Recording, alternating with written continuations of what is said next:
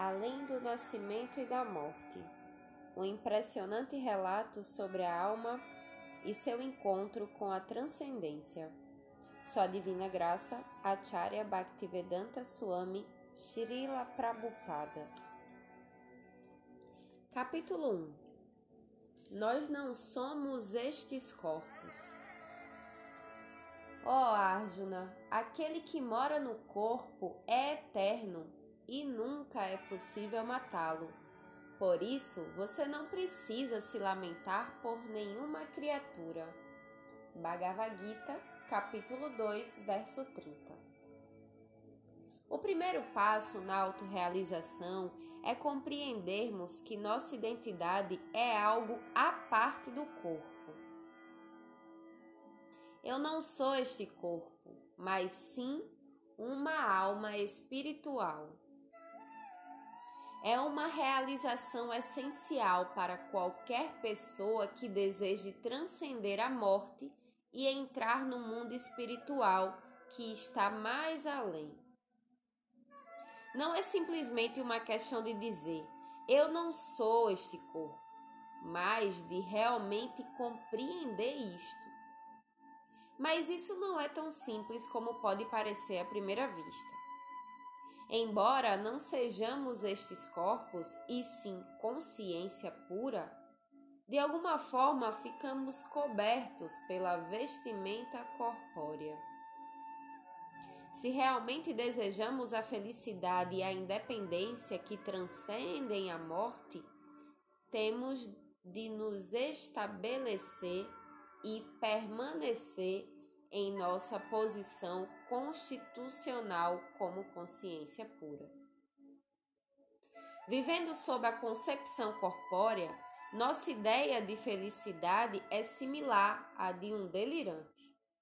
Alguns filósofos afirmam que esta condição delirante da identificação com o corpo deve ser curada abstendo-se de toda ação por estas atividades materiais serem uma fonte de sofrimento para nós, eles alegam que devemos suspender tais atividades. O auge de perfeição deles é um tipo de nirvana budista, no qual não se executa nenhuma atividade.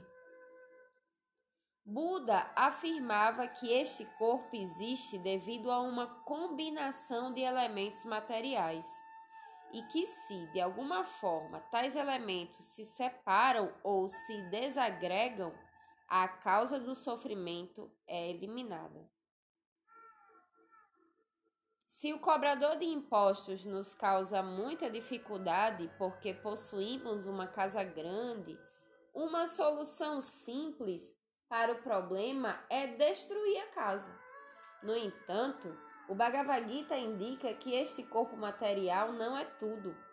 Além desta combinação de elementos materiais, existe o espírito, e um sintoma deste espírito é a consciência.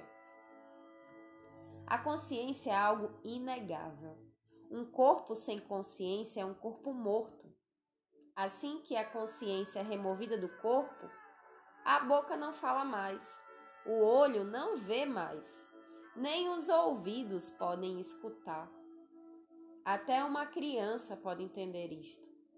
É um fato que a consciência é absolutamente necessária para a animação do corpo.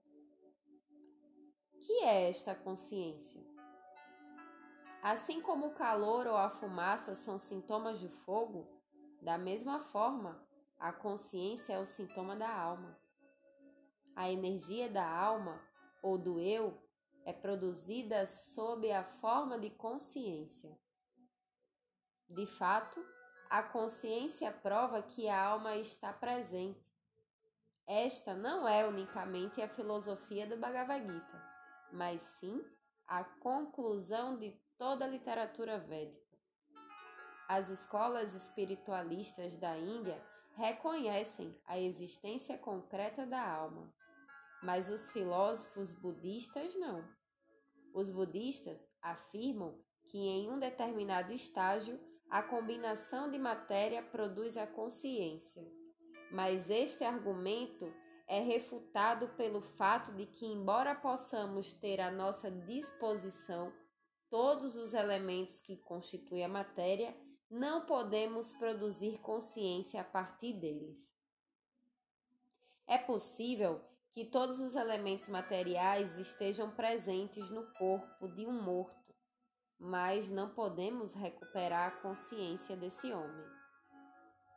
Este corpo não é um, um como uma máquina.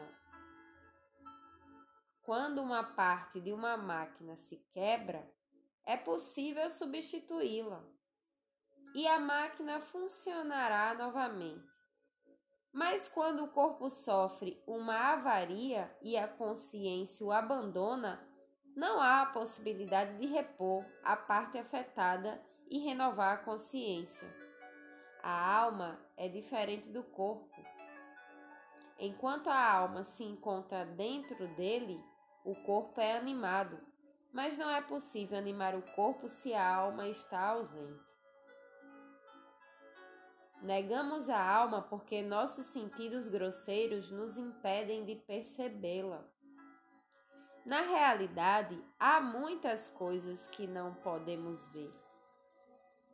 Não podemos ver o ar, as, as ondas radiofônicas ou o som, nem com nossos sentidos embotados.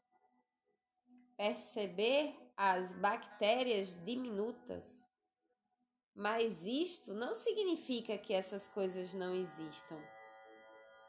Com a ajuda do microscópio e outros instrumentos, é possível perceber muitas coisas que anteriormente eram negadas pelos sentidos imperfeitos. Não devemos concluir que a alma, cujo tamanho é atômico, não existe simplesmente porque ela ainda não foi percebida por sentidos ou instrumentos. Entretanto, a alma pode ser percebida através de seus sintomas e efeitos. No Bhagavad Gita, Sri Krishna indica que todas as nossas misérias devem-se à identificação falsa com o corpo. Ó oh, Arjuna, o aparecimento temporário do calor e do frio, da felicidade e da aflição, e seu desaparecimento no devido tempo são como o aparecimento e o desaparecimento das estações de inverno e verão surgem da percepção sensorial, ó descendente de Bharata, e deve-se aprender a tolerá-los sem se perturbar. Bhagavad Gita, capítulo 2, verso 14. No verão, podemos sentir prazer no contato com a água, mas no inverno evitamos tanto quanto possível essa mesma água porque ela fica muito fria. Em ambos os casos, a água é a mesma, mas nós a percebemos como agradável ou dolorosa devido ao seu contato com o corpo. Todos os sentimentos de felicidade e aflição devem-se ao corpo. Sob determinadas condições, o corpo e a mente sentem felicidade ou aflição. Na verdade, ansiamos pela felicidade, pois a posição constitucional da alma é a de felicidade. A alma é parte integrante do Ser Supremo, que é Saksidananda Vigraha, a personificação do conhecimento, da bem-aventurança e da eternidade. Na verdade, o próprio nome Krishna, que não é um nome sectário, significa o prazer maior. Krish significa o maior e Na significa prazer. Krishna é a essência do prazer e nós, sendo partes integrantes dele, ansiamos pelo prazer. Uma gota d'água do mar tem todas as propriedades do oceano em si. E nós, embora sejamos partículas diminutas do todo supremo, temos as mesmas propriedades energéticas do Supremo. A alma atômica, embora tão pequena, faz com que todo o corpo haja de muitas formas maravilhosas. No mundo, vemos muitas cidades, estradas, pontes, grandes edifícios, monumentos e grandes civilizações. Mas quem fez tudo isso? Tudo isto foi feito pela centelha espiritual diminuta que está dentro do corpo. Se coisas tão maravilhosas assim podem ser realizadas pela centelha espiritual diminuta, não podemos sequer imaginar o que o Supremo Espírito Total pode fazer. A centelha espiritual diminuta anseia naturalmente pelas qualidades do todo: conhecimento, bem-aventurança e eternidade mas estas ânsias são desfrutadas devido ao corpo material. No Bhagavad Gita é dada a informação sobre como satisfazer o desejo da alma.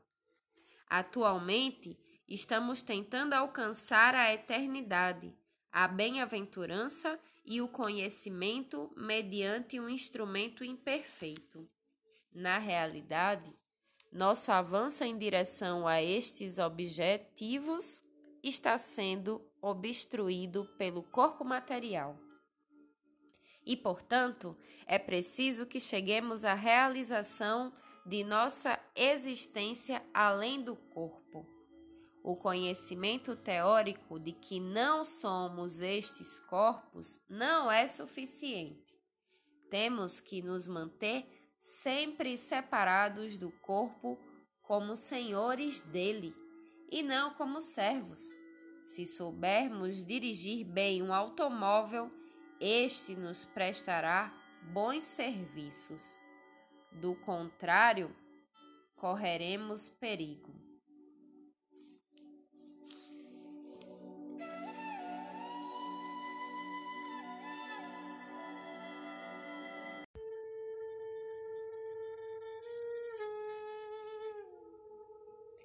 Além do nascimento e da morte. Um impressionante relato sobre a alma e seu encontro com a transcendência. De sua divina graça, A.C. Bhaktivedanta Swami Srila Prabhupada. Capítulo 1 Página 4 O corpo é composto de sentidos e os sentidos estão sempre ansiosos por seus objetos. Os olhos veem uma pessoa bonita e nos dizem: Olha que moça bonita, que rapaz bonito, vamos vê-los. Os ouvidos nos dizem: Olha que música incrível, vamos ouvi-la. A língua diz: Olha aquele restaurante é muito bom e tem pratos deliciosos. Vamos lá! Dessa maneira, os sentidos estão nos arrastando de um lugar a outro e por isso estamos confusos. Assim como um barco sobre as águas é arrastado por um vento forte, mesmo um só dos sentidos que a mente focalize pode arrastar a inteligência de um homem. Bhagavad Gita, capítulo 2, verso 67. É imprescindível que aprendamos a controlar os sentidos. O nome Goswami é dado a quem aprendeu a dominar os sentidos. Go significa sentidos e Swami significa controlador. Assim, aquele que controla os sentidos é considerado um Goswami. Krishna indica que aquele que se identifica com o corpo material ilusório não pode se estabelecer em sua verdadeira identidade como alma espiritual. O prazer corpóreo é oscilante e embriagante. E não podemos desfrutá-lo realmente devido à sua natureza momentânea. O verdadeiro prazer é o prazer da alma e não do corpo. Devemos moldar nossas vidas de tal maneira que não sejamos desviados pelo prazer corpóreo. Se nos desviamos de alguma forma, não é possível estabelecer nossa consciência em uma verdadeira identidade além do corpo. Nas mentes daqueles que estão excessivamente apegados ao gozo dos sentidos e à opulência material e que são confundidos por tais coisas, a determinação resoluta para o serviço devocional ao Senhor Supremo não ocorre. Os Vedas tratam principalmente dos três modos da natureza material. Eleve-se esses modos, ó Arjuna, e transcenda-os. Liberte-se de todas as dualidades e de todas as ansiedades por ganhos e segurança e estabeleça-se no eu. Bhagavad Gita, capítulo 2, versos 44 e 45. A palavra Veda significa livro de conhecimento. Existem muitos livros de conhecimento que variam de acordo com o país, a população, o ambiente, etc.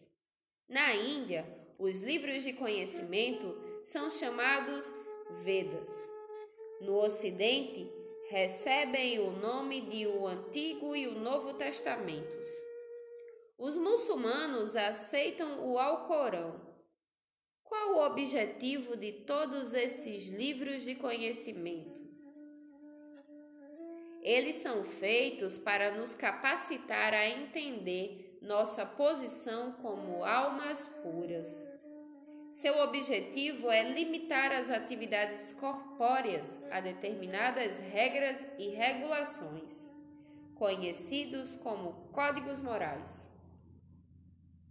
A Bíblia, por exemplo, tem dez mandamentos destinados a regular nossas vidas.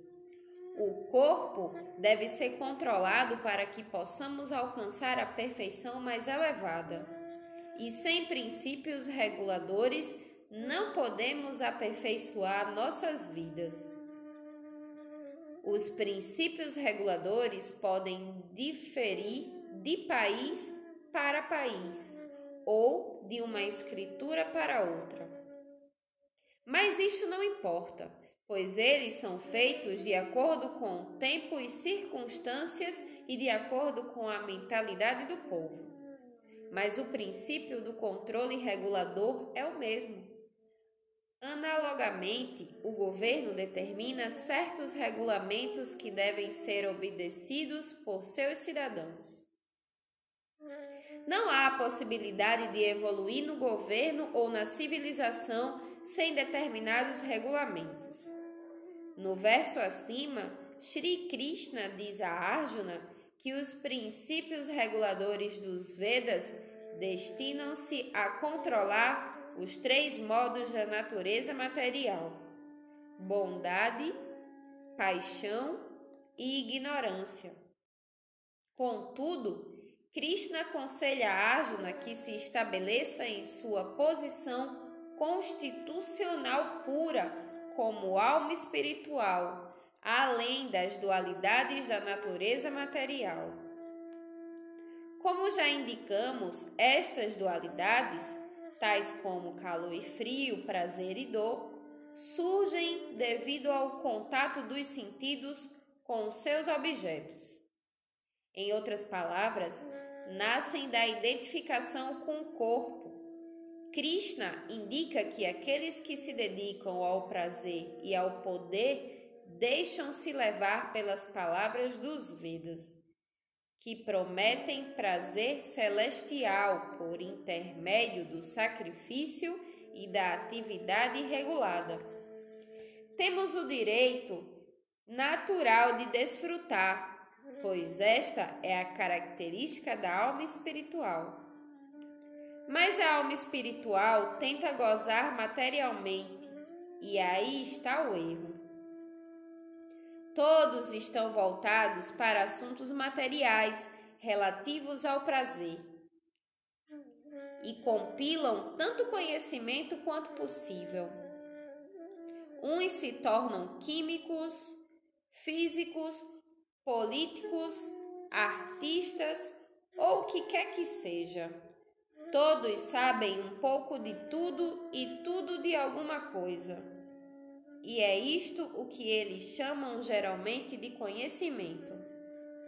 Mas assim que abandonam o corpo, todo este conhecimento se vai. Numa vida anterior, podemos ter sido grandes sábios, mas nesta vida temos de começar tudo de novo, indo à escola para aprender a ler e escrever desde o início. Todo conhecimento material adquirido numa vida anterior é esquecido. O que acontece na realidade é que estamos procurando conhecimento eterno, mas este conhecimento não pode ser adquirido por intermédio desse corpo material.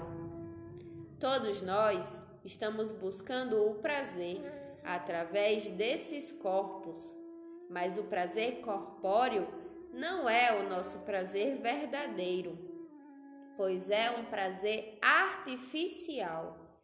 Temos de entender que, se quisermos continuar com este prazer artificial, não seremos capazes de atingir nossa posição de prazer eterno. O corpo deve ser considerado como uma condição doente. Um homem doente não pode se satisfazer adequadamente. Para um homem doente de icterícia, por exemplo, o açúcar cande tem um gosto amargo ao passo que um homem saudável pode saborear-lhe a doçura. O açúcar cande é o mesmo em ambos os casos, mas, dependendo de nossa condição, ele tem um gosto diferente. A menos que nos curemos desta concepção doente da vida corpórea, não poderemos saborear a doçura da vida espiritual. Na verdade, ela vai parecer amarga para nós. Ao mesmo tempo, por aumentarmos o nosso desfrute da vida material, agravamos ainda mais a nossa doença.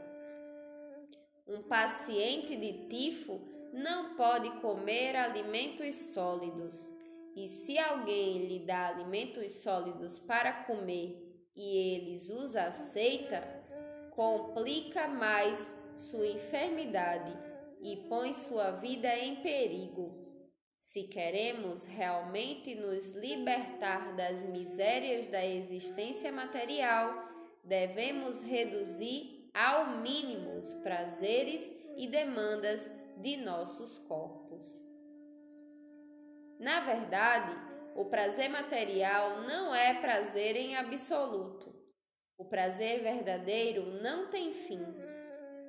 Há um verso no Mahabharata, Ramanti Yogino Nanti, significando que os yogis que estão se esforçando para se elevar a platealmente. Ramanti, mas o seu gozo é anante, sem fim. Isso porque o prazer que eles sentem está relacionado com Sri Krishna, o supremo desfrutador, Rama. Bhagavan Sri Krishna é o verdadeiro desfrutador. Isto está confirmado no Bhagavad Gita. Os sábios, conhecendo-me como o desfrutador último de todos os sacrifícios e austeridades, o Senhor Supremo de todos os planetas e semideuses, o benfeitor e bem-querente de todas as entidades vivas, ficam livres da aflição das misérias materiais. Bhagavad Gita, capítulo 5, verso 29. O nosso prazer vem do entendimento de nossa posição como desfrutados. O Senhor Supremo é o verdadeiro desfrutador e nós somos desfrutados por Ele. Podemos encontrar um exemplo desta relação no mundo material entre o esposo e a esposa. O esposo é o desfrutador, Purusha, e a esposa é a desfrutada, Prakriti. A palavra Pri significa mulher. Purusha, ou espírito, é o sujeito e Prakriti ou natureza é o objeto. Contudo, tanto o esposo quanto a esposa desfrutam do prazer. No momento do prazer, não há a distinção de que o esposo desfruta mais ou de que a esposa desfruta menos. Embora o homem seja o predominador e a mulher a predominada, não há divisões no momento do prazer. Numa escala maior, nenhuma entidade viva é o desfrutador. Deus se expande em muitas formas e nós constituímos essas expansões. Deus é único e inigualável, mas ele desejou tornar-se em muitos para desfrutar. Sabemos por experiência que praticamente não há prazer em se sentar sozinho em um quarto e conversar com as paredes. Entretanto, se há cinco pessoas presentes, nosso prazer aumenta. E se podemos conversar sobre Krishna diante de muitas pessoas, o prazer é maior ainda. Prazer significa variedade. Deus multiplicou-se para o prazer dele mesmo e desse modo nossa posição é a de desfrutados. Esta é a nossa posição constitucional e o objetivo para o qual fomos criados. Tanto o desfrutador quanto o desfrutado têm consciência, mas a consciência do desfrutado é subordinada à consciência do desfrutador. Apesar de Krishna ser o desfrutador e nós os desfrutados, todos podemos participar igualmente do prazer. Nosso prazer pode ser aperfeiçoado quando participamos do prazer de Deus. Não é possível que desfrutemos separadamente na plataforma corpórea. Em todo o Bhagavad Gita, o gozo material na plataforma corpórea grosseira é desencorajado. Ó oh, Arjuna, o aparecimento temporário do calor e do frio, da felicidade e da aflição, e seu desaparecimento no devido tempo são como o aparecimento e o desaparecimento das estações de inverno e verão. Surgem da percepção sensorial, ó descendente de Bharata, e deve-se aprender a tolerá-los sem se perturbar. Bhagavad Gita, capítulo 2, verso 14.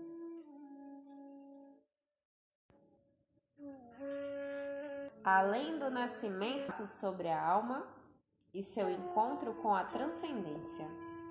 De sua divina graça, a Bhaktivedanta Swami Srila Prabhupada.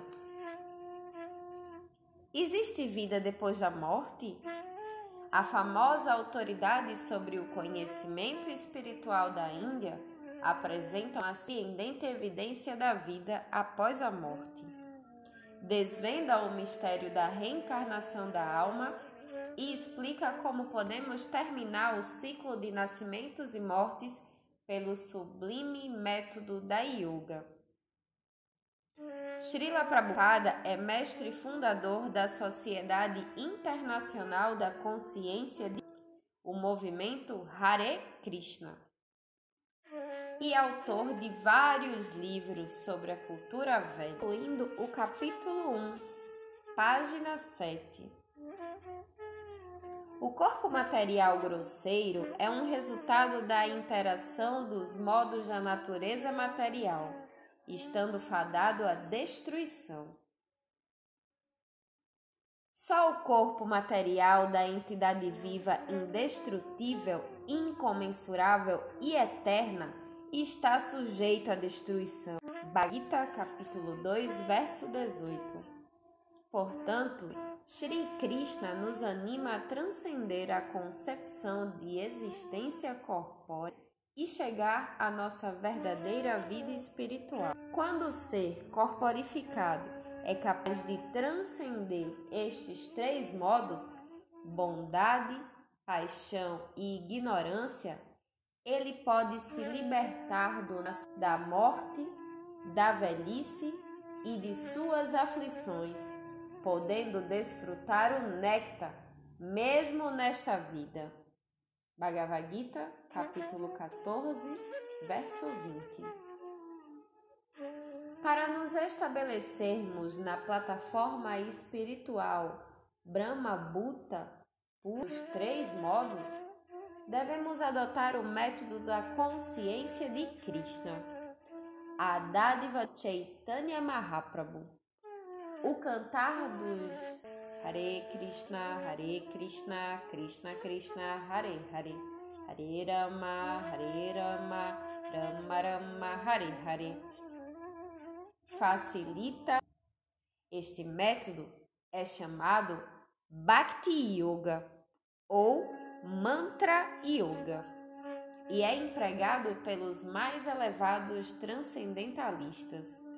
A forma como os transcendentalistas compreendem sua identidade além do nascimento e da morte, além do corpo e a forma como eles se transferem do universo material para os universos espirituais são os. Vimos o primeiro capítulo e vamos a algumas observações para maior compreensão da leitura deste primeiro capítulo. Bhagavad Gita, que foi citado em vários trechos desse capítulo, é o texto da Índia escrito em sânscrito há mais de 5 mil anos. Krishna fala o conhecimento espiritual para o seu amigo Arjuna. Krishna é Deus, que veio a este planeta Terra há mais de 5 mil anos, na Índia. Sat Chit Ananda Vrigaha é a qualidade da forma espiritual que é plena de eternidade. Chit, bem-aventurança, Ananda. Goswami é o mestre que controlou os sentidos. Vedas são as escrituras da Índia, literalmente quer dizer conhecimento. Mahabharata é o épico indiano que conta a história antiga do país e de seus reis. Brahma Bhuta é o estágio de perfeição espiritual, onde não se lamenta nem se deseja nada mais.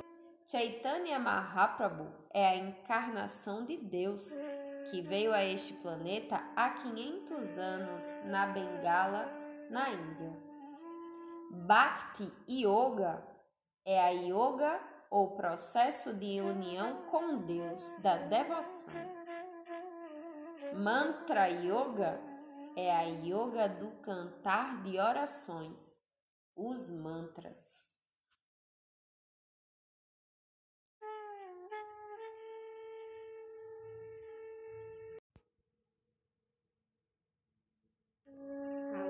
nascimento e da morte. Um impressionante relato sobre a alma e seu encontro com a transcendência. Sua divina graça, a Bhaktivedanta Swami Srila Prabhupada. Capítulo 2 Elevação à hora da morte.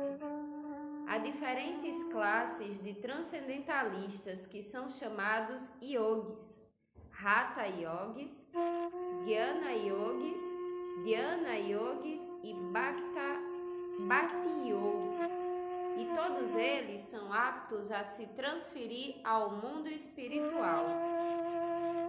A palavra yoga significa unir-se, e os sistemas de yoga destinam-se a nos capacitar à união com o mundo transcendental. Como mencionamos no capítulo anterior, originalmente todos nós estamos ligados ao Senhor Supremo, mas agora estamos sendo influenciados pela contaminação material. A meta deste processo de união chamado yoga é retornar ao mundo espiritual. Outro significado da palavra yoga é mais. Atualmente estamos sem Deus ou sem o Supremo. Quando somamos Krishna ou Deus às nossas vidas, esta forma humana de vida torna-se perfeita. No momento da morte, temos que concluir este processo de perfeição. Durante a vida, temos de praticar o método de como nos aproximar desta perfeição para que no momento da morte, quando tivermos que abandonar este corpo material, esta perfeição possa ser realizada. Aquele que à hora da morte fixa seu ar vital entre as sobrancelhas e com toda devoção ocupa-se em se lembrar do Senhor Supremo, certamente irá ter, a, irá ter com a suprema personalidade de Deus. Bhagavad Gita capítulo 8, verso 10. Assim como um estudante estuda uma matéria durante quatro ou cinco anos e depois faz seu exame e recebe um diploma, analogamente com a matéria da vida, se praticamos durante nossas vidas a fim de prestar exame à hora da morte e se passarmos nesse exame, somamos transferidos e somos para somos transferidos para o mundo espiritual. Tudo que fizemos é testado à hora da morte. Indubitavelmente, qualquer que seja o estado de ser de que nos lembremos ao abandonar o corpo, este será o estado que alcançaremos. Bhagavad Gita, capítulo 8, verso 6. Há um provérbio bengali que diz que qualquer coisa que se faz para alcançar a perfeição será posta à prova à hora da morte. No Bhagavad Gita, Krishna descreve o que se deve fazer ao abandonar o corpo. Para o Dhyana Yogi, o meditador, Sri Krishna fala os seguintes versos: As pessoas versadas nos Vedas que pronunciam o Om Karam, Onkara, Onkara, e que são grandes sábios na ordem renunciada, entram no Brahman. Aquele que deseja tal perfeição pratica o celibato. Agora vou lhe explicar este processo através do qual pode-se alcançar a salvação. A situação iógica é a situação em que nos desapegamos de todas as ocupações sensuais. Aquele que fecha todas as portas dos sentidos e fixa a mente no coração e o ar vital na parte superior da cabeça se estabelece na Yoga. Bhagavad Gita, capítulo 8, verso 11 e 12. No sistema de Yoga, este processo é chamado Pratyahara que significa justamente o oposto. Mesmo que durante a vida os olhos tenham se ocupado em contemplar a beleza mundana, a hora da morte tem-se que retrair os sentidos de seus objetos e contemplar a beleza interior. Analogamente, os ouvidos estão habituados a escutar muitos sons no mundo, mas a hora da morte tem-se que interiormente escutar o Omkara transcendental. Após situar-se nesta prática de yoga e vibrar a sílaba sagrada Om, a suprema combinação de letras, aquele que ao abandonar o corpo, pensar na suprema personalidade de Deus, certamente alcançará os planetas espirituais. Bhagavad Gita, capítulo 8, verso 13. Dessa maneira, tem-se que parar com as atividades externas dos sentidos e concentrá-los na forma de Vishnumurti, a forma de Deus. A mente é muito turbulenta, mas tem que se fixar no Senhor dentro do coração. Quando fixamos a mente dentro do coração e o ar vital é transferido para a parte superior da cabeça, podemos alcançar a perfeição da yoga. É neste momento que o yogi determina para onde quer ir. No universo material existem inumeráveis planetas e além deste universo existe o universo espiritual. Os yogis têm informação destes lugares através dos textos védicos. Assim como a pessoa que esteja indo para os Estados Unidos pode ter uma ideia de como é o país através da leitura de livros. Também é possível ter conhecimento dos planetas espirituais através da leitura dos textos védicos. O yogi conhece todas estas descrições e pode transferir-se para qualquer planeta que deseje, sem a ajuda de naves espaciais. A viagem espacial através de meios mecânicos não é o processo aceito para elevação a outros planetas.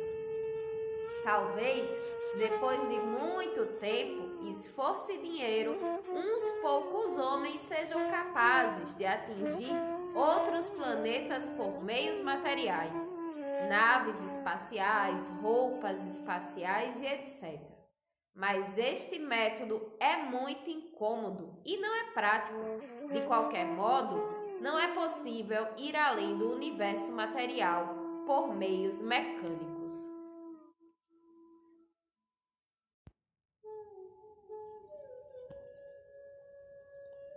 Além do nascimento e da morte. Um impressionante relato sobre a alma e seu encontro com a transcendência. Sua Divina Graça, a Bhaktivedanta Swami Srila Prabhupada. Capítulo 2, página 11. O método geralmente aceito para transferência a planetas superiores é a prática do sistema de yoga meditativa ou sistema Jnana.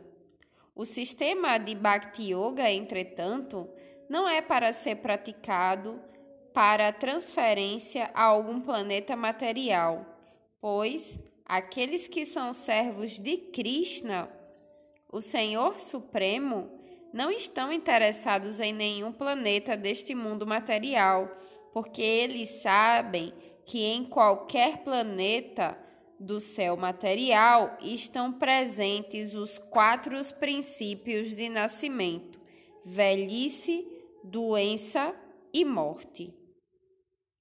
Nos planetas superiores, a duração de vida pode ser maior do que na Terra, mas de qualquer modo existe a morte. Quando falamos universo material, estamos nos referindo aos planetas onde há nascimento, velhice, doença e morte. E quando falamos universo espiritual, referimos-nos aos planetas onde não há estas quatro imperfeições. Aqueles que são inteligentes não tentam se elevar a nenhum planeta dentro do universo material. Se alguém tentar entrar nos planetas superiores por meios mecânicos, a morte instantânea lhe será inevitável, porque o corpo não consegue suportar as transformações radicais da atmosfera. Mas aquele que tentar ir aos planetas superiores por meio do sistema da yoga adquirirá um corpo adequado para tal propósito. Podemos ver uma demonstração disto na Terra, pois sabemos que não nos é possível viver no mar, dentro de uma atmosfera aquática. Nem é possível que os seres aquáticos vivam na Terra. Assim como entendemos que, mesmo neste planeta, tem-se que ter um tipo de corpo específico para se poder viver num determinado local. Da mesma forma, podemos entender que é necessário um tipo de corpo particular para se viver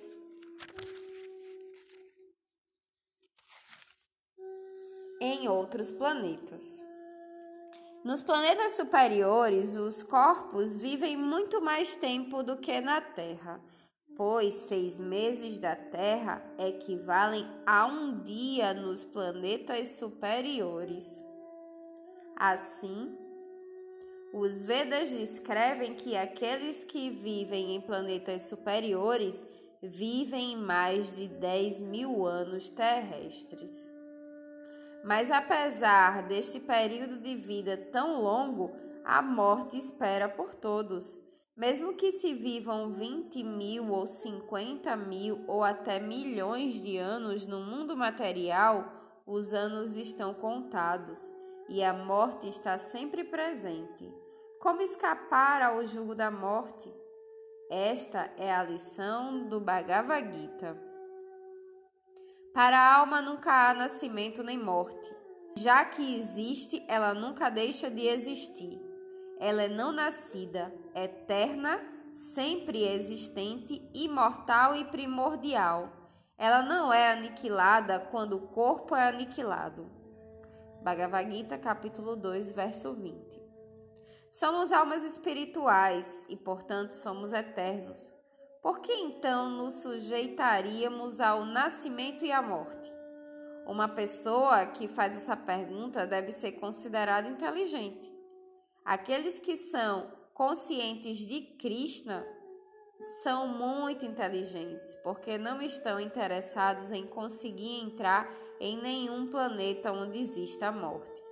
Eles preferem rejeitar uma longa duração de vida para, em troca, conseguir um corpo como o de Deus. Krishna é o reservatório de todo prazer.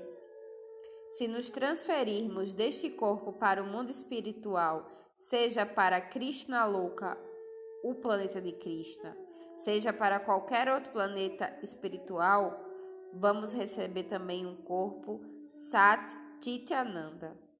Dessa maneira, a meta daqueles que estão na consciência de Krishna é diferente da meta daqueles que estão tentando promover-se a planetas superiores dentro deste mundo material. O eu ou a alma do indivíduo é uma centelha espiritual diminuta. Perfeição da yoga está na transferência desta centelha espiritual para a parte superior da cabeça. Tendo conseguido isto, o yogi pode se transferir para qualquer planeta do mundo material que ele deseje. Se o yogi tem curiosidade de saber como é a lua, ele pode transferir-se para lá. Ou se está interessado nos planetas superiores, ele pode transferir-se para estes planetas. Assim como há viajantes que vão a Nova York, Canadá ou outras cidades da Terra. Aonde quer que, for, que formos no planeta Terra, veremos que funcionam os mesmos sistemas de visto e alfândega. Analogamente, em todos os planetas materiais, podemos ver a ação dos princípios de nascimento, velhice, doença e morte. À hora da morte, o yogi pode pronunciar o Om, a forma concisa da vibração sonora transcendental. Se o yogi puder vibrar este som e ao mesmo tempo lembrar-se de Krishna, ele alcançará a meta mais elevada. O processo de yoga consiste em concentrar a mente em Krishna. Os impersonalistas imaginam alguma forma do Senhor Supremo, mas os personalistas não a imaginam, senão que a veem realmente. Quer o imaginemos, quer o vejamos realmente, temos que concentrar a mente na forma pessoal de Krishna. Ó oh, Arjuna, aquele que se lembra de mim sem desvios me alcança facilmente, por causa de sua ocupação constante no serviço devocional. Bhagavad Gita, capítulo 8, verso 14. Segundo a Bhagavad Gita, aqueles que estão satisfeitos com vida, prazer e facilidades temporárias não devem ser considerados inteligentes. Segundo Gita, aquele cuja massa cinzenta é muito reduzida está interessado em coisas temporárias. Se somos eternos, por que então estaríamos interessados em coisas temporárias? Ninguém quer ter uma situação instável. Se estamos morando em um apartamento e o proprietário do apartamento nos pede que o desocupemos, ficamos aflitos. Mas se nos mudamos para um apartamento melhor, não nos importamos. Como somos permanentes, naturalmente queremos uma residência permanente. Não queremos morrer, porque na verdade somos permanentes. Não queremos envelhecer nem adoecer, porque estes estados são externos ou impermanentes. Embora não seja natural sofrermos de febre, às vezes temos febre, e então precisamos nos precaver e tomar remédios para ficarmos bons novamente. As quatro misérias são como a febre e são causadas pelo corpo material. Se de alguma forma pudermos sair do corpo material, poderemos escapar das misérias que fazem parte integrante dele.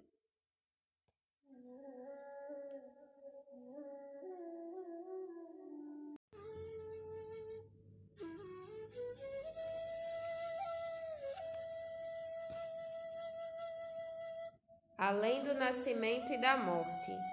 Um impressionante relato sobre a alma e seu encontro com a transcendência. Sua Divina Graça Se Bhaktivedanta Swami Srila Prabhupada. Capítulo 2, página 13. Para os impersonalistas saírem deste corpo material, Krishna aconselha aqui que eles vibrem a sílaba Om. Desta maneira, a transmigração deles para o mundo espiritual estará garantida. Entretanto, mesmo que entrem no mundo espiritual, eles não poderão entrar em nenhum planeta daquele mundo. Eles terão de permanecer fora, no Brahma Jyoti o Brahmajyoti pode ser comparado à luz do Sol e os planetas espirituais ao próprio Sol. No céu espiritual, os impersonalistas permanecem na refugência do Senhor Supremo, o Brahmajyoti, e os impersonalistas são colocados no Brahmajyoti como centelhas espirituais. E dessa maneira, o Brahmajyoti está cheio de centelhas espirituais.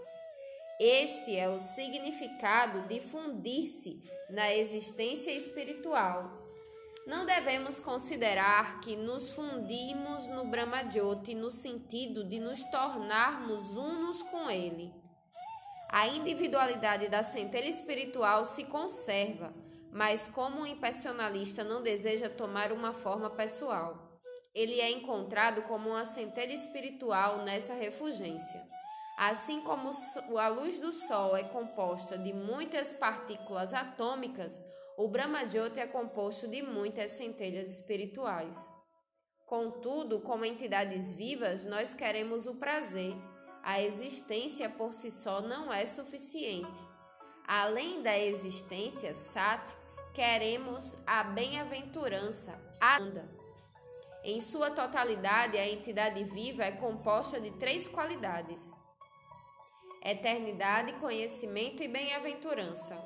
Aqueles que penetram no Brahmajyoti impessoal podem permanecer lá por algum tempo em completo conhecimento de que agora estão fundidos homogeneamente com o Brahman. Mas não podem ter aquela Nanda, a bem-aventurança eterna, pois este fator está ausente. Podemos permanecer sós em um quarto por algum tempo, deleitando-nos com a leitura de um livro ou absortos em algum pensamento. Mas é impossível permanecermos neste quarto durante anos e anos seguidos. e muito menos por toda a eternidade. Assim, para aqueles que se fundem impessoalmente na existência do Supremo, há toda a possibilidade de cair novamente no mundo material a fim de conseguir alguma associação. Este é o, é o veredito do Srimad Bhagavatam. Os astronautas podem viajar milhares e milhares de quilômetros, mas não encontram descanso em algum planeta. Eles têm que regressar à Terra. De qualquer modo, o descanso é necessário, mas na forma impessoal, o descanso é incerto. Portanto, o Srimad Bhagavatam diz que, mesmo depois de tanto esforço, se o impersonalista penetra no mundo espiritual e adquire uma forma impessoal, ele regressa ao mundo material, por ter se negado a servir ao Senhor Supremo com amor e devoção. Enquanto estamos aqui na Terra, devemos aprender a prática do amor e serviço a Krishna, o Senhor Supremo. Se aprendermos isto, poderemos entrar nestes planetas espirituais. A posição do impersonalista no mundo espiritual é instalável, pois, devido à solidão, ele tentará estabelecer algum contato. Por não se associar pessoalmente com o Senhor, ele tem que regressar novamente ao mundo, para aqui se associar com entidades vivas condicionadas. Portanto, é de suma importância que conheçamos a natureza da nossa posição constitucional. Queremos a eternidade, o conhecimento completo e o prazer também. Quando somos deixados às sós por um longo tempo, não conseguimos sentir prazer e aceitamos o prazer dado pelo mundo material. Na consciência de Krishna, desfruta-se o prazer verdadeiro. No mundo material, o sexo é aceito geralmente como o prazer mais elevado. Este sexo é um reflexo pervertido do prazer sexual no mundo espiritual, o prazer do contato com Krishna. Mas não devemos pensar que o prazer lá é como o prazer sexual no mundo material. Não, é diferente. Mas se não há vida sexual no mundo espiritual, ela não pode ser refletida aqui. No mundo material, o prazer sexual não passa de um reflexo pervertido, mas a vida verdadeira existe em Krishna, que é pleno de todo prazer.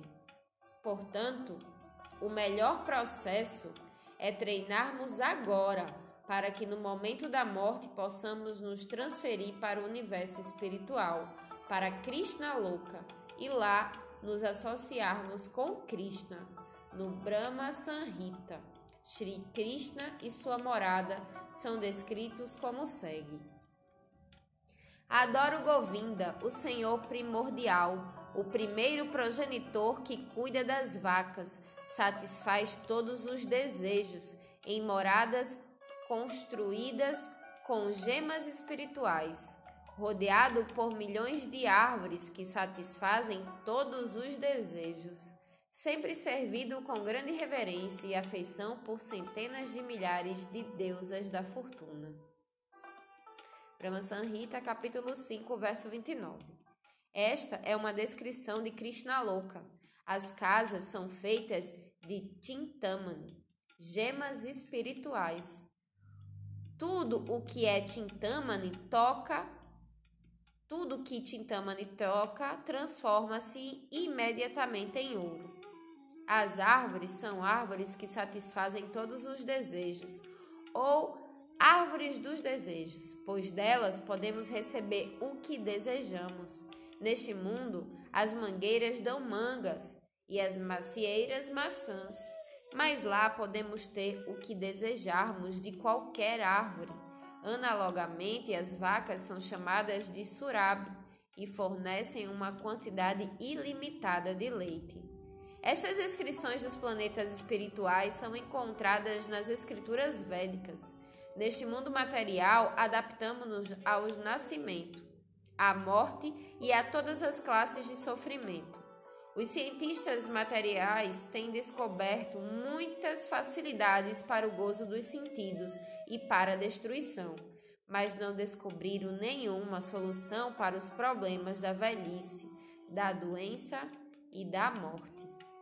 Eles não podem inventar uma máquina que impeça a morte, a velhice ou a doença. Podemos inventar algo que acelere a morte, mas nada que a impeça. Entretanto, aqueles que são inteligentes não estão interessados nas quatro misérias da vida material, mas sim na elevação aos planetas espirituais. Aquele que está continuamente em transe não desvia sua atenção para nenhuma outra coisa. Ele está sempre em êxtase. Sua mente está sempre saturada com os pensamentos em Krishna, sem desvio. Na Índia, eu vivi em Vrindavana e agora estou no Ocidente.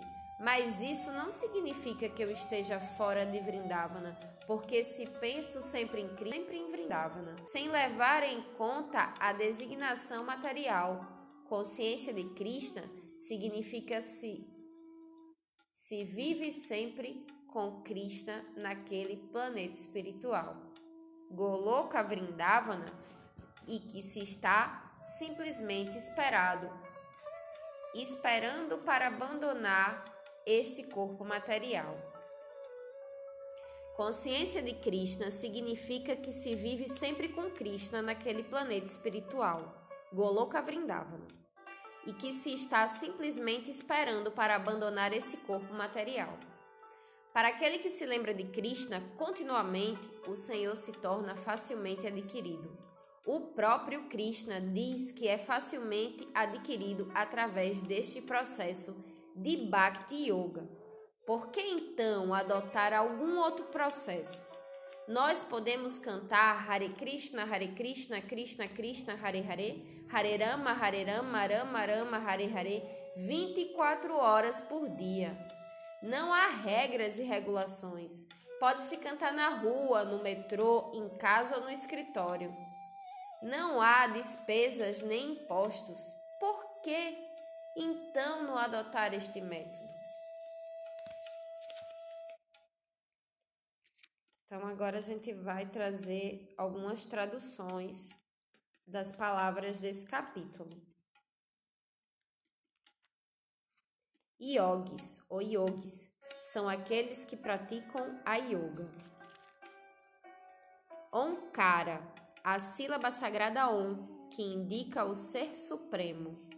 Brahman, o aspecto todo refugente de Deus, sem distinguir sua forma pessoal. Vishnu Murti, a forma de Vishnu, Deus, como ele se apresenta em nossos corações. Gyana, o conhecimento em si.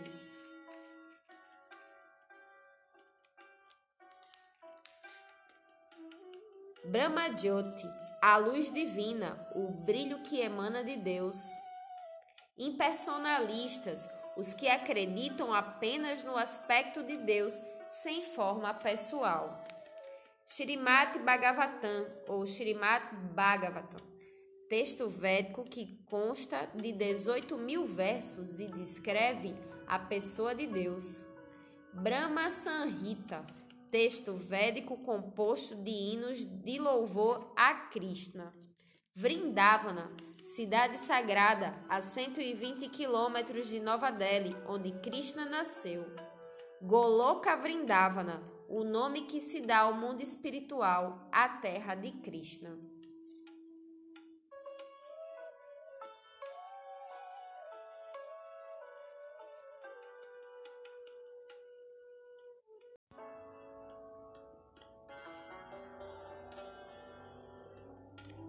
Além do nascimento e da morte, o impressionante relato sobre a alma e seu encontro com a transcendência. Sua divina graça, a Bhaktivedanta Swami, Srila Prabhupada. Capítulo 3 Libertar-se dos planetas materiais. Os gyanis e os yogis são geralmente impersonalistas e, apesar de alcançarem a forma temporária de liberação ao se fundirem na refulgência impessoal, o céu espiritual, o conhecimento deles, segundo o Shrimat Bhagavatam, não é considerado puro. Através de penitências, austeridades e meditações, eles podem elevar-se à plataforma do Absoluto Supremo. Mas, como foi explicado, eles caem novamente no mundo material, porque não levam a sério as características pessoais de Krishna. A menos que se adotem os pés de lótus de Krishna, tem-se que descer novamente à plataforma material. A atitude ideal deve ser: sou teu servo eterno. Permite, por favor, que de alguma forma eu me ocupe em teu serviço. Krishna é chamado de Adita, o inconquistável, pois ninguém pode conquistar Deus. Mas de acordo com o Srimati Bhagavatam, aquele que tem esta atitude facilmente conquista o Supremo. Srimati Bhagavatam nos aconselha também a abandonar este processo fútil de julgar o Supremo se não podemos sequer medir os limites do espaço, que dizer então de tentar medir o Supremo? Não podemos medir as dimensões de Cristo mediante nosso conhecimento minúsculo, e aquele que chega a esta conclusão é considerado inteligente pela literatura védica. Devemos entender submissamente que somos um segmento muito insignificante do universo. Em vez de querer compreender o Supremo através de nosso conhecimento limitado ou da especulação mental, devemos nos tornar submissos e ouvir a respeito do Supremo através de fontes autorizadas, tais como a Bhagavad Gita, ou através dos lábios de uma alma realizada. Na Bhagavad Gita, Arjuna ouve sobre Deus dos lábios do próprio Sri Krishna. Dessa maneira, através da audição submissa, Arjuna estabelece os critérios para que se compreenda o Supremo. Nossa posição é ouvir o Bhagavad Gita dos lábios de Arjuna ou de seus representantes autorizados, o mestre espiritual. Após ouvirmos, é necessário que na vida diária ponhamos em prática este conhecimento adquirido.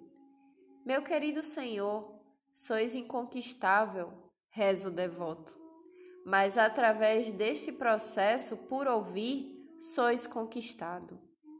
Deus é inconquistável mas ele é conquistado pelo devoto que desiste da especulação mental e ouve as fontes autorizadas. Segundo o Brahma Sanhita, há duas maneiras de adquirir conhecimento: o processo ascendente e o processo descendente. Pelo processo ascendente, elevamos-nos através do conhecimento adquirido por meios próprios. Dessa maneira, pensamos nem livros, nem autoridades me interessam. Eu mesmo obterei conhecimento através da meditação, da filosofia e etc. Assim compreenderei Deus.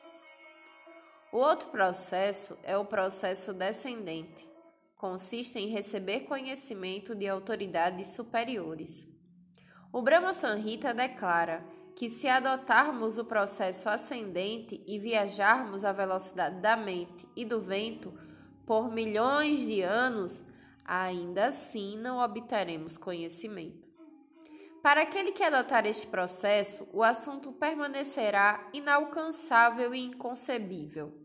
Mas este assunto é dado na Bhagavad Gita. Krishna diz para meditarmos nele com submissão sem nos desviarmos do caminho do serviço devocional. Para quem o adora dessa maneira, ele se torna facilmente acessível. Este é o processo de alguém trabalha, se alguém trabalha para Krishna 24 horas por dia, Krishna não pode esquecê-lo. Por tornar-se submisso, ele pode atrair a atenção de Deus, como o Guru Maharaj costumava dizer: Não tente ver Deus. Por acaso você acha que Deus virá e se colocará diante de nós como um servo só porque queremos vê-lo?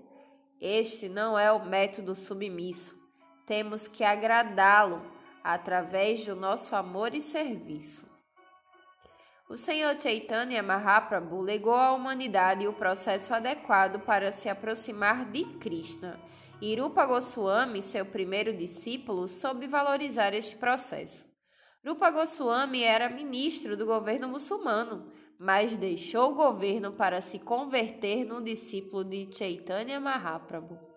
Ao encontrar-se com o Senhor pela primeira vez, Rupa Goswami aproximou-se dele, dizendo o seguinte verso: Ofereço minhas respeitosas reverências ao Senhor Supremo Sri Krishna Chaitanya, que é mais magnânimo do que qualquer outro avatara, inclusive o próprio Krishna porque ele está concedendo livremente o que ninguém jamais deu, amor puro por Krishna. Rupa Goswami chamou Chaitanya Mahaprabhu de a personalidade mais magnânima e mais caridosa, porque ele estava oferecendo pelo preço mais baixo a mais preciosa das coisas, o amor a Deus. Todos nós queremos Krishna e ansiamos por ele. Krishna é o mais atrativo, o mais belo, o mais opulente, o mais poderoso e o mais erudito. Este é o objeto de nossa ânsia. Ansiamos pelo belo, poderoso, erudito, rico.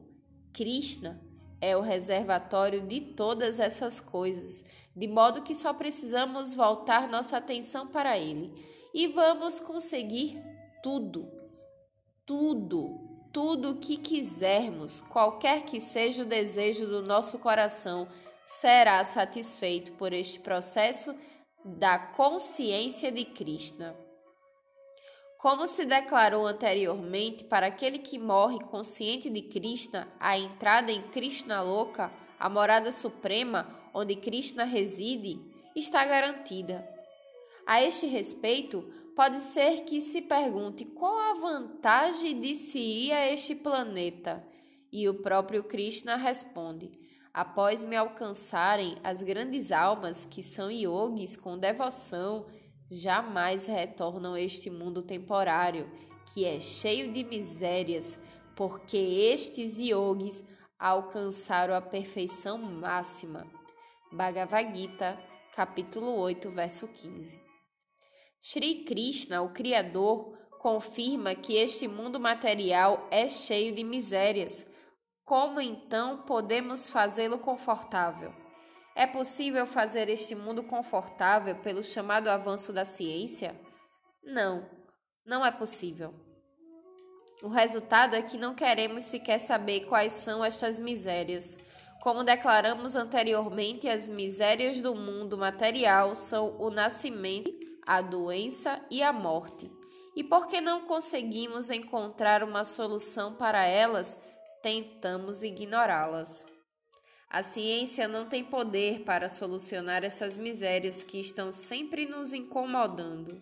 Ao contrário, os cientistas desviam nossa atenção fabricando naves espaciais e bombas atômicas mas é dado aqui no Bhagavad Gita. Aquele que atinge a plataforma de Krishna não tem de regressar novamente a essa terra de nascimentos e mortes. Devemos tentar entender que este lugar é cheio de misérias. Para podermos compreender isto, é necessário um determinado grau de desenvolvimento da consciência os gatos, os cães e os porcos não podem entender que estão sofrendo. O homem é que é chamado de animal racional, mas sua racionalidade está sendo usada para aumentar suas propensões animalescas, em vez de ser usada para indagar sobre como libertar-se desta condição miserável. Aqui, Krishna declara explicitamente que aquele que vem a ele jamais renascerá para sofrer tais misérias novamente. As grandes almas que chegam a ele alcançaram a perfeição máxima da vida, que alivia a entidade viva do sofrimento da existência condicionada.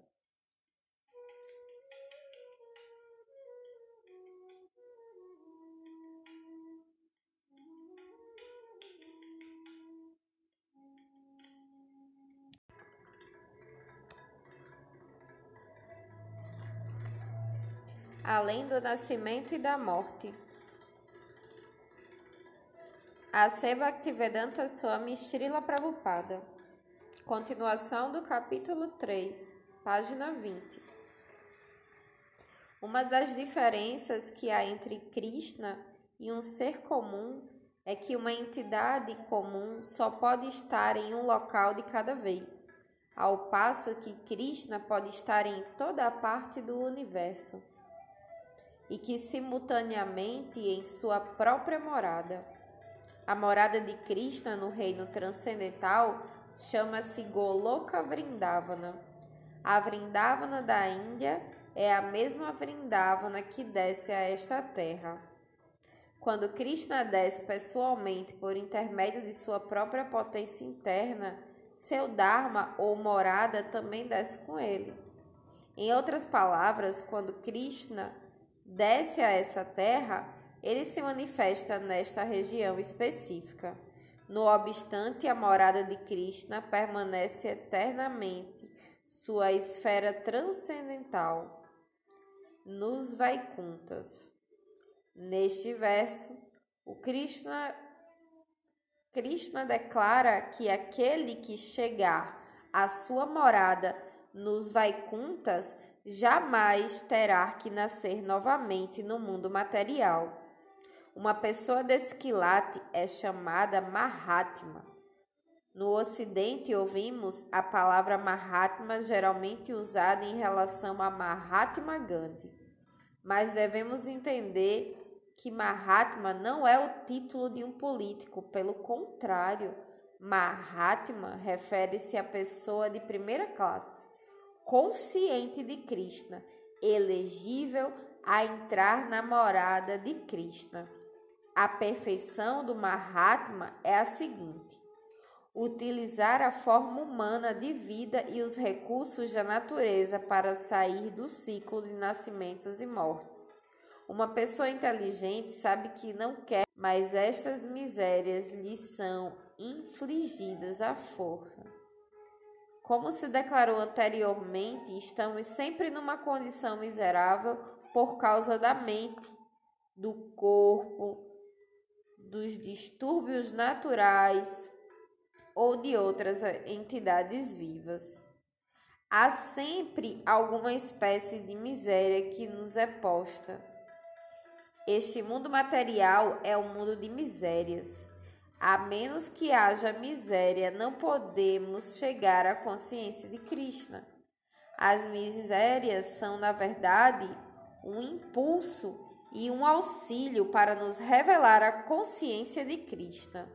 Um homem inteligente pergunta por que estas misérias lhe são impostas à força. Contudo, a atitude da civilização moderna é a seguinte: soframos e ocultemos nosso inferno, intoxicando-nos de alguma maneira. Isto é tudo. Mas assim que a intoxicação acaba, as misérias voltam. Não é possível dar uma solução para as misérias da vida por intermédio da intoxicação artificial. A solução é dada pela consciência de Krishna. Pode ser que chamem a atenção para o fato de que, embora os devotos de Krishna estejam tentando entrar no planeta de Krishna, as demais pessoas estão interessadas em ir a outros planetas. Por acaso, isso também não é perfeição?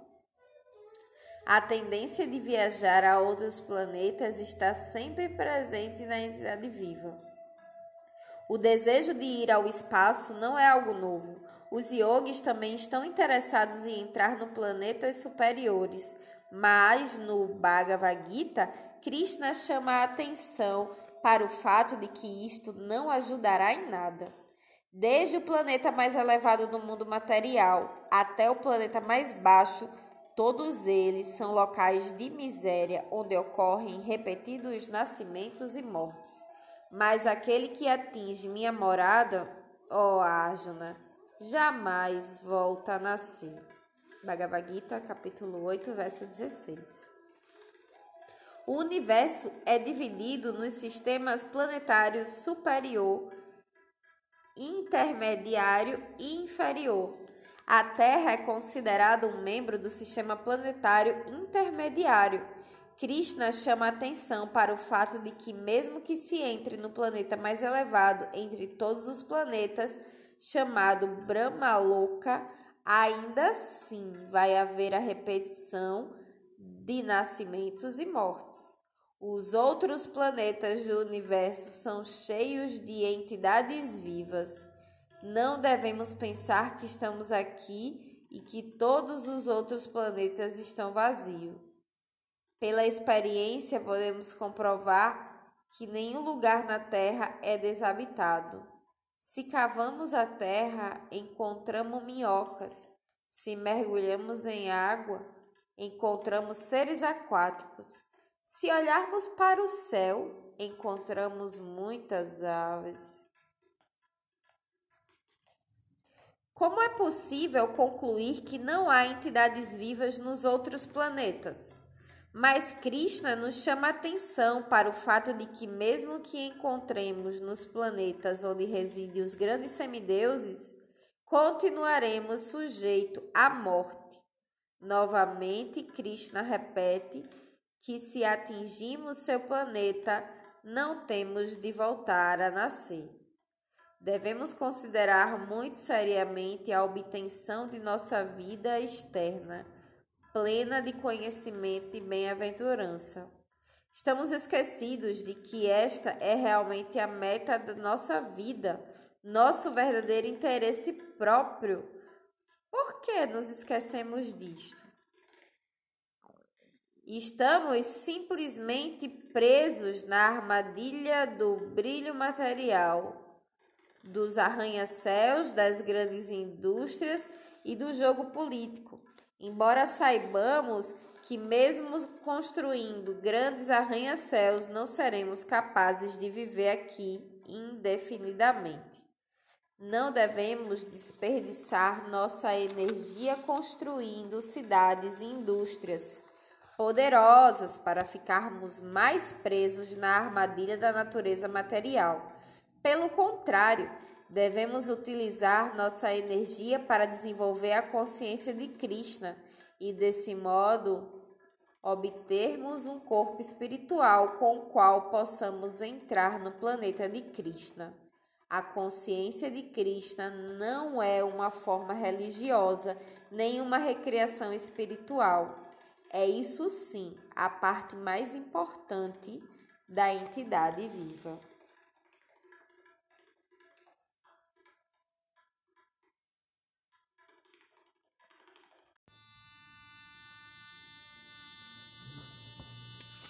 Além do nascimento e da morte. Um impressionante relato sobre a alma e seu encontro com a transcendência. Só Divina Graça, A.C. Bhaktivedanta Swami Srila Prabhupada. Capítulo 4 O céu além do universo. Se mesmo os planetas superiores deste universo estão sujeitos ao nascimento e à morte, por que os grandes yogis se esforçam por se elevar até eles? Mesmo que tenham muitos poderes místicos, estes yogis ainda têm a tendência de querer desfrutar das facilidades da vida material. Nos planetas superiores, é possível viver períodos de vida incrivelmente longos. O cálculo do tempo nestes planetas é indicado por Krishna. Pelos cálculos humanos, um dia de Brahma tem a duração de mil eras, e esta também é a duração de sua noite. Bhagavad Gita, capítulo 8, verso 17. Uma yuga era dura 4 milhões e 300 mil anos. Calcula-se que este número multiplicado por mil equivale a 12 horas de Brahma no planeta Brahma Louca. Da mesma forma, a noite de Brahma compreende outro período de 12 horas. 30 de tais dias equivalem a um mês, 12 meses a um ano. E Brahma vive por 100 de tais anos. De fato, a vida no planeta Brahmaluca é longa, porém, depois de trilhões de anos, os habitantes de Brahmaluca têm de enfrentar a morte. Se não formos aos planetas espirituais, não escaparemos da morte. Quando se manifesta o dia de Brahma, esta multidão de entidades vem à existência. E quando chega a noite de Brahma, todas elas são aniquiladas. Bhagavad Gita, capítulo 8, verso 18. Ao final do dia de Brahma, todos os sistemas planetários inferiores são cobertos pela água, e os seres que os habitam são aniquilados. Depois dessa devastação, e depois que passa a noite de Brahma, quando este se levanta de manhã, a criação acontece novamente e todos esses seres aparecem. Portanto, o mundo material está sujeito à criação e à destruição. O dia surge repetidamente e esta multidão de seres torna-se ativa. E de novo, ao cair da noite, ó Arjuna, eles são dissolvidos irremediavelmente. Bhagavad Gita, capítulo 8, verso 19. Brahma é o ser mais elevado neste universo, que habita o planeta Brahmaluka. Embora as entidades vivas não gostem da devastação, esta devastação virá e inundará os planetas até que todas as entidades vivas fiquem submersas na água durante a noite de Brahma. Mas, ao chegar o dia, a água desaparece aos poucos. Não obstante, há outra natureza, que é eterna e transcendental a esta matéria manifesta e manifesta. Ela é suprema e nunca é aniquilada. Quando tudo neste mundo é aniquilado, essa parte permanece tal como é. Bhagavad Gita, capítulo 8, verso 20. Não podemos calcular a extensão do universo material, mas a informação védica nos diz que em toda a criação há milhares de universos e que além destes universos materiais existem outro céu que é espiritual. Ali, todos os planetas são eternos, da mesma forma que a vida de todos os seres que neles habitam. Encontramos dois tipos de natureza: a material e a espiritual. A entidade viva é espírito, e enquanto ela está dentro da matéria, a matéria tem movimento. Mas assim que a entidade viva, a centelha espiritual, sai do corpo, o corpo torna-se imóvel. A natureza espiritual é chamada de natureza superior de Krishna e a material é chamada de natureza inferior. Além desta natureza material, existe uma natureza superior que é totalmente espiritual. Não é possível compreender isto através do conhecimento experimental. Podemos ver milhões e milhões de estrelas através de um telescópio, mas não podemos nos aproximar delas. Temos que reconhecer nossa incapacidade. Se não podemos entender o universo material mediante o conhecimento experimental, qual a possibilidade de entendermos Deus e seu reino? Não é possível entender isto experimentalmente. Temos de compreender estas coisas ouvindo o Bhagavad Gita. Não podemos saber quem é nosso Pai através do conhecimento experimental. Precisamos ouvir a palavra de nossa mãe e acreditar nela.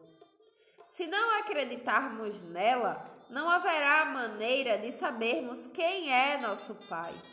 Se nos mantivermos fiéis ao método da consciência de Krishna, toda a informação sobre Krishna e seu reino nos será revelada.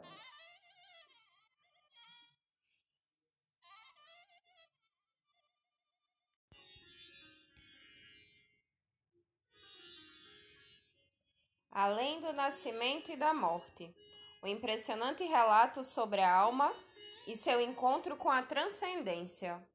Sua Divina Graça C. Bhaktivedanta Swami Srila Prabhupada. Capítulo 4 O Céu Além do Universo. Página 24. Podemos ver que o universo material manifesta-se através da Terra, do Sol, das estrelas e dos planetas. Além deste universo, há outra natureza, uma natureza eterna. Esta natureza material tem um princípio e um fim, mas a natureza espiritual é sanatana, eterna. Ela não tem princípio nem fim. Como isto é possível? Uma nuvem, ao passar pelo céu, pode parecer cobrir uma grande distância mas na verdade ela é apenas uma pequena mancha que cobre uma parte insignificante de todo o céu. Porque somos tão pequenos, quando umas poucas centenas de quilômetros são cobertas pela nuvem, parece que todo o céu está coberto. Analogamente, todo este universo material é como uma pequena e insignificante nuvem no vasto céu espiritual. Este universo material é envolvido pelo Mahatma Tattva. Mahatattva, a matéria. Assim como uma nuvem tem um princípio e um fim, esta natureza material também tem um princípio e um fim. Quando as nuvens desaparecem e o céu fica claro, vemos tudo tal como é. Analogamente, o corpo é como uma nuvem que passa pela alma espiritual. Ele permanece por algum tempo, gera alguns subprodutos, degenera-se e então desaparece. Qualquer classes de fenômenos materiais que observemos estão sujeitos a estas seis transformações da natureza material. Nascem, crescem, permanecem por algum tempo, geram alguns subprodutos, degeneram-se e então desaparecem. Krishna indica que além da natureza cambiante como uma nuvem, há uma natureza espiritual que é eterna. Além disso, quando esta natureza material é aniquilada, a natureza espiritual permanece. Nos textos védicos há bastante informação sobre os céus material e espiritual. No segundo canto do Srimad Bhagavatam, encontramos descrições do céu espiritual e seus habitantes. Há inclusive informação de que no céu espiritual existem aeroplanos espirituais velozes, como um raio, e que ali as entidades liberadas viajam neles. Tudo que encontramos aqui pode também ser encontrado lá em sua forma real. Aqui, no céu material, tudo é uma imitação ou sombra daquilo que existe no céu espiritual. Assim como num filme vemos simplesmente uma exibição ou reprodução da coisa real.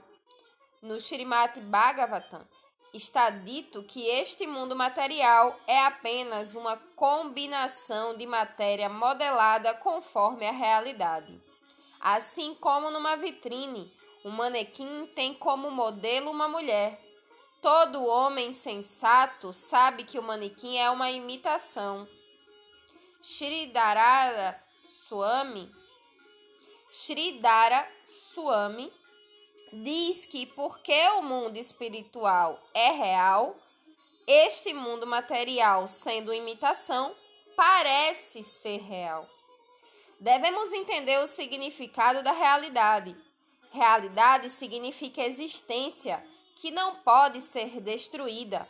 Realidade significa eternidade.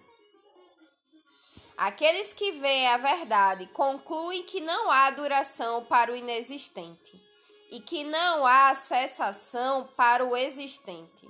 Estas pessoas chegaram a esta conclusão estudando a natureza de ambos. Bhagavad Gita, capítulo 2, verso 16. Sridhara Swami é um grande mestre comentador do Srimad Bhagavatam do século XII.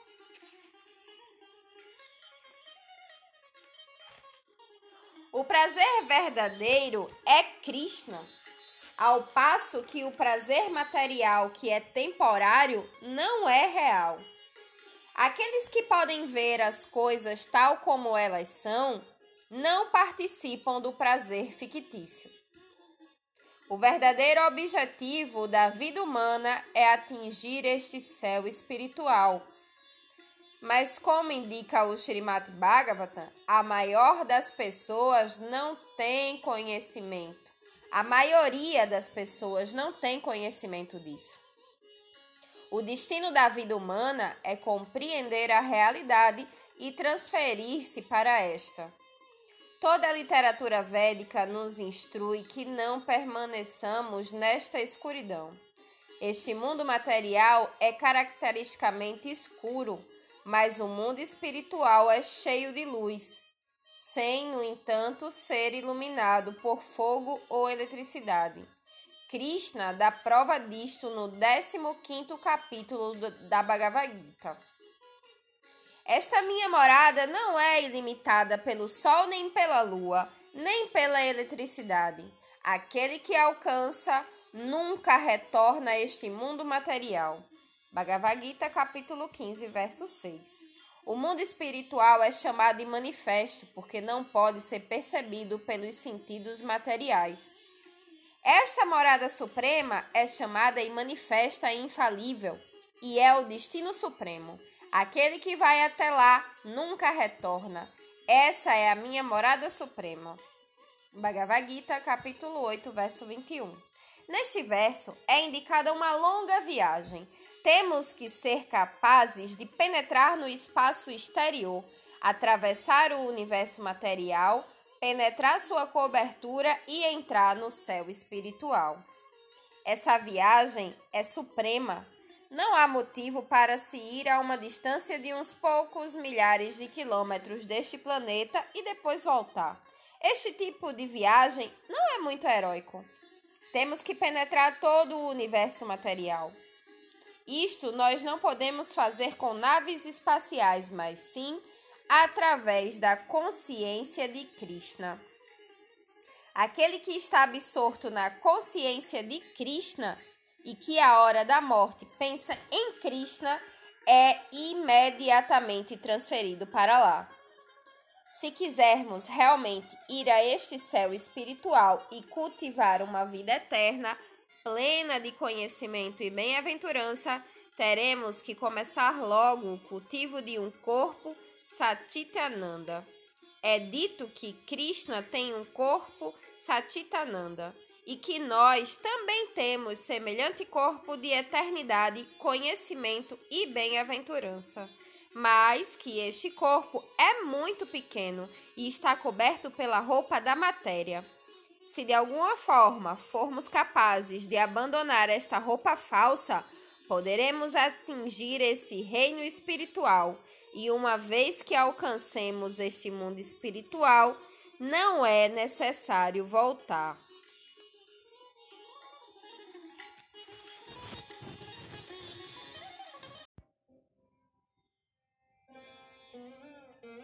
além do nascimento e da morte, um impressionante relato sobre a alma e seu encontro com a transcendência. Sua divina graça, a Bhaktivedanta Swami Srila Prabhupada. Capítulo 4, final da página 26. Todos devem então tentar ir a essa suprema morada de Krishna. O próprio Krishna vem nos chamar e nos faculta as Escrituras capazes de nos guiar e envia seus representantes autênticos. Devemos tirar proveito desta facilidade oferecida à vida humana. Aquele que alcança esta morada suprema já não necessita fazer penitências, austeridades, meditações iógicas e etc. Mas para aquele que não a alcança, todas as penitências e austeridades são um inútil desperdício de tempo. A forma humana de vida é uma oportunidade para conseguir esta bênção. E é dever do Estado, do país, professores e tutores elevar aqueles que adquiriram esta forma humana de vida para que atinjam esta perfeição da vida. Simplesmente comer, dormir, acasalar-se e brigar como os cachorros e os gatos não é civilização. Devemos utilizar devidamente esta forma humana de vida e tirar proveito deste conhecimento para nos prepararmos na consciência de Krishna de maneira que estejamos absortos nele durante as 24 horas do dia. E à hora da morte, sejamos transferidos imediatamente para o céu espiritual. A suprema personalidade de Deus, que é maior que todos, é atingível através da devoção pura. Embora presente em sua morada, ele é onipenetrante e tudo está situado nele. Bhagavad Gita, capítulo 8, verso 22. Se estamos realmente interessados em alcançar esta morada suprema, o processo, tal como é indicado aqui, é Bhakti. Bhakti significa serviço devocional submissão ao Senhor Supremo. A raiz da palavra Bhaktia é Bhaja, que significa serviço. A definição de Bhakti dada no Narada Pancharatra é a ausência de designações. Se nos determinamos a nos livrar de todas as designações que estão ligadas à alma espiritual pura e que surgem devido ao corpo, e sempre mudam quando o corpo muda. Poderemos atingir Bhakti. Bhakti é compreender que não somos matéria, mas sim espírito puro. Nossa identidade verdadeira não é este corpo, que não passa de uma cobertura do espírito. Nossa verdadeira identidade é Dasa, servo de Krishna Aquele que se situa em sua verdadeira identidade e presta serviço a Krishna é um Bhakta. Quando nossos sentidos estiverem isentos das designações materiais, vamos utilizá-los no serviço ao Senhor dos sentidos, Krishna. Como indica Arupa Goswami, temos que servir de maneira desinteressada. De modo geral, queremos servir a Deus em troca de algum objetivo ou lucro material. Evidentemente, aquele que se volta para Deus em busca de benefícios materiais é melhor que aquele que nunca se aproxima de Deus. Mas devemos nos livrar do desejo de benefícios materiais. Nossa meta deve ser compreender Krishna. É claro que Krishna é ilimitado e não é possível compreendê-lo. Mas teremos de aceitar aquilo que podemos compreender.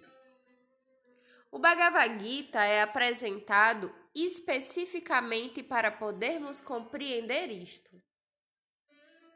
Ao receber conhecimento dessa maneira, devemos saber que Krishna se satisfaz e devemos servi-lo desinteressadamente de acordo com o que é o com o que o agrada. Ao receber conhecimento dessa maneira, devemos saber que Krishna se satisfaz e devemos servi-lo desinteressadamente, de acordo com o que o agrada. A consciência de Krishna é uma grande ciência e sua literatura é muito vasta. Portanto, devemos utilizá-la para chegar a Bhakti, ou a devoção. No céu espiritual, o Senhor Supremo está presente como a Pessoa Suprema. Lá existem inumeráveis planetas luminosos, e em cada um deles reside uma expansão de Krishna. Essas expansões têm quatro braços e inumeráveis nomes. Todas elas são pessoas, elas não são impessoais. Podemos nos aproximar delas através de Bhakti, a devoção, sem os desvios da atividade fruitiva, e não através de desafios, de especulações filosóficas, de invenções mentais ou de exercícios físicos. Como é o Ser Supremo? Todas as entidades vivas e todas as coisas estão nele. E não obstante, ele está fora de tudo e é onipenetrante. Como é isto? Ele é como o Sol, que está situado em um local e não obstante, está presente em toda parte através de seus raios. Embora Deus esteja situado em sua morada suprema, suas energias são distribuídas por toda parte. Tampouco ele é diferente de suas energias, assim como o brilho do sol não é diferente do sol. Uma vez que Krishna e suas energias não são diferentes, podemos ver Krishna em toda parte, se somos avançados no serviço devocional. O Brahma Sanhita 5.38 diz: Adoro Govinda, a personalidade de Deus original, a quem olham dentro de seus corações os devotos puros, cujos olhos estão untados com o bálsamo do amor a Deus. Aqueles que estão saturados de amor a Deus veem Deus constantemente diante de si. Não é que tenhamos visto Deus ontem à noite e agora ele já não está presente. Não. Para quem é consciente de Krishna, Krishna está sempre presente e pode ser percebido constantemente. Temos simplesmente que desenvolver nossa visão para vê-lo